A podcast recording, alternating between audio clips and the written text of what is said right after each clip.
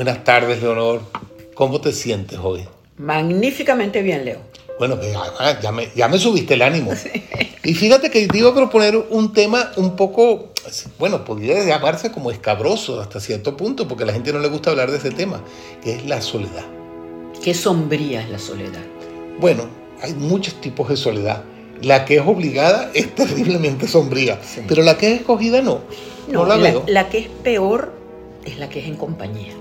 Ah, sí, no hay una soledad peor que la que dos en compañía. Eso es la soledad más terrible y tú te das cuenta, Leo, vas a cuántos restaurantes, a cuántos sitios y ves una pareja cenando, comiendo y esa gente no habla. No, miran los celulares. Miran los celulares que a lo mejor están en compañía de otros inclusive, pero hay un vacío, hay un desánimo, hay un desgaste terrible. Y fíjate qué cosa tan extraña, porque uno de los temas que yo te quería proponer a ti para hablar prontamente es el silencio. Mm. Porque no hay nada para mí que comunique más que el silencio. El silencio es una manera extraordinaria de poder decir mil cosas con los gestos, con la mirada, con la compañía. Así es. ¿Mm? Y en la música misma, muchos compositores dicen respeten los silencios que escribo porque son parte de la música. Exactamente, el no atropellar, el escuchar al otro, el escucharse uno mismo. Pero esos silencios que no son ni siquiera obligados, sino que son unos silencios que se dan porque no hay comunicación entre dos seres, es algo terrible. Bueno, eso, eso, esa es la otra soledad que la, la soledad que hablaste, la de dos en compañía, porque la compañía es una cosa, pero cuando, cuando se siente cada uno en su propia soledad y no hay comunicación, es terrible. Pero hay una, una soledad que a mí creo que vale la pena que toquemos también, que es cuando tú escoges, porque te necesitas estar solo para crear. Un escritor, ¿cómo va a crear un escritor rodeado de gente? Necesita sentirse solo. Un pianista, como el caso mío, yo para estudiar piano, nada más de hecho de saber de que alguien me está escuchando, me deja, no me deja concentrarme porque sé que alguien está escuchando y yo necesito estar aislado. Esa es la palabra. Porque no es lo mismo estar solo que estar aislado en soledad. Y tú puedes escoger el estar aislado, pero sales, abres la puerta y te encuentras tu compañía, tu pareja, tu esposa, unos hijos, unos nietos, que te ayudan a compartir esa otra parte y no cuando estás solo. Ahora, difícil es la soledad impuesta. Cuando tú tienes 70 años, se fueron tus hijos, se murió tu marido y te quedaste solo. Eso es difícil. Obviamente, hoy en día, con las condiciones que vive el ser humano, se ha mitigado mucho más que lo que fue el siglo XX y el siglo XIX. Hoy en día una persona de 70 años tiene de todo. Primero parece que tuvieran 50, y se, porque nos ha cambiado la vida. Yo soy un hombre mayor de 70 años y yo vivo como si tuviera 50. Yo vivo feliz y debería hacer un poquito más de ejercicio aquí en confianza. No, es verdad, Leo. Yo creo que hoy en día todo lo que es la edad se ha modificado enormemente. Pero eso que tú hablas de la soledad impuesta es terrible porque muchas veces o a causa de una enfermedad o es a causa de un abandono o es a causa de la, de la desconexión que tenemos con los demás. pero lo importante, que es lo que, lo que, lo que la gente, son los clichés o lo que la gente se satura escuchando, encuéntrate a ti mismo, busca, abre tu corazón. Eh, pero sí existe una manera de investigar, hay una compañía maravillosa hoy en día con todos estos elementos del Internet que nos llevan a audiolibros, a podcast maravillosos, a conferencias que te, que te nutren, que te dan un crecimiento personal y sobre todo que permiten la reflexión, que es lo más grande que puede tener el ser humano.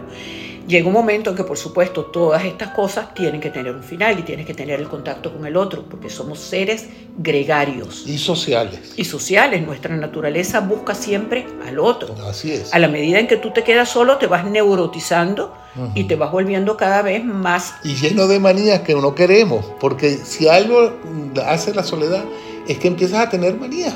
Manías de una persona sola, que no hay quien te diga, oye, que estás haciendo tal cosa porque es importante también que uno se comunique, como dices tú, con el, otro, de manera de que la otra persona, yo particularmente tiendo a caminar un poquito a los mudos, como dice, con con la cabeza hacia adelante por el hecho de ser pianista. Y me gusta cuando mis amigos y mi familia me dicen, epa, Leopoldo, camina recto. Claro, y además, ¿sabes lo que pasa? Que todo esto es lo que llega a, a dar enfermedades muy serias, tipo el Alzheimer. Eh, el aislamiento no es bueno para nadie, ni siquiera para los animales.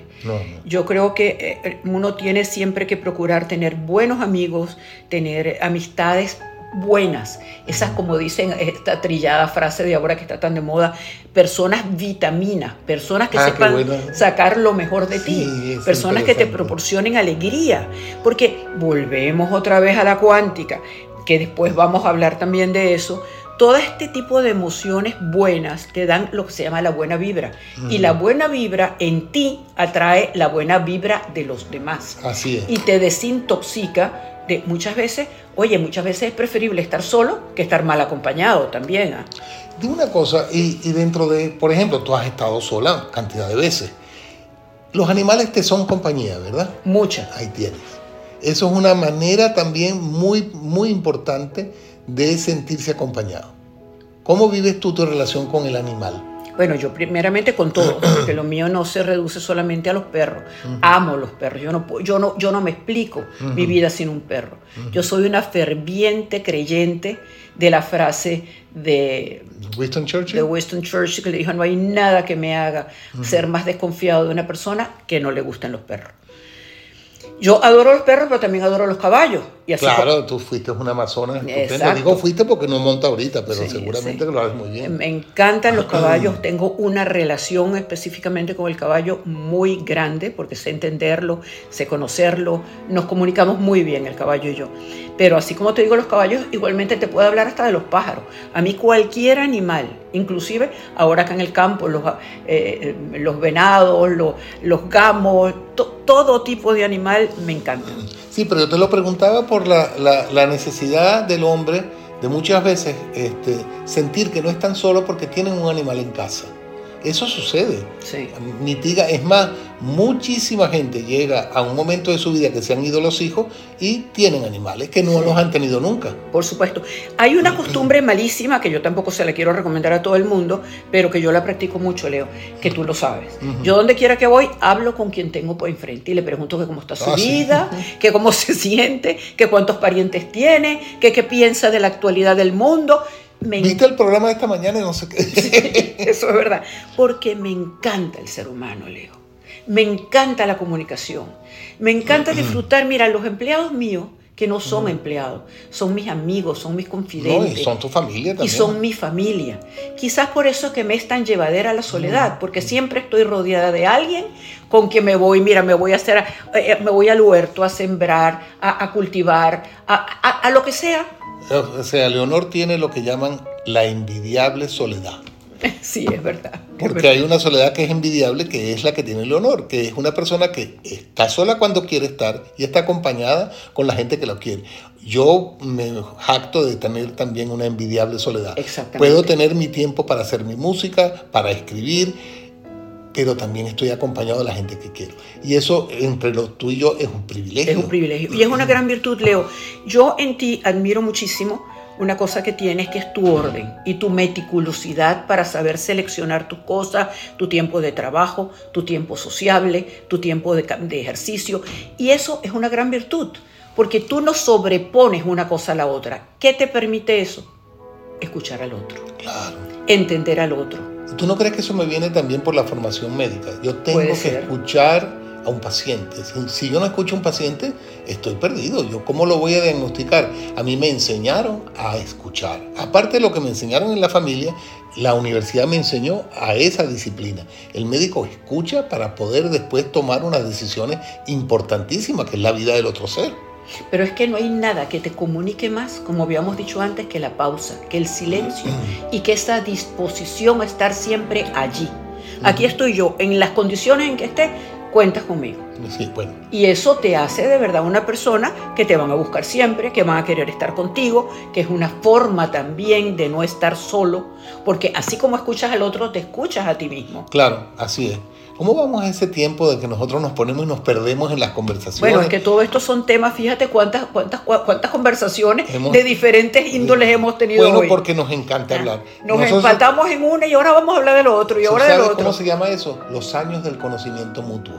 Sí, bueno, y también, y también de la buena compenetración, de la buena comunicación. Ese, ese, es el conocimiento mutuo, porque cuando uno tiene eh, un alma gemela enfrente, como el caso de nosotros, que nosotros bueno, mira, nos conocemos desde hace tantos años y siempre hemos sabido lo que somos y lo que aportamos unos al otro. Bueno, y como se fue el tiempo, nos seguiremos aportando. Eso espero, que, que la fuente no, no, termine nunca, que la fuente se siga nutriendo. Amén. Entonces, señores, la soledad envidiable que tenemos nosotros se la vamos a transmitir a ustedes y ojalá la consigan. Así es, Leo. Un millón de gracias a la audiencia y a ti. Amén. Hasta luego.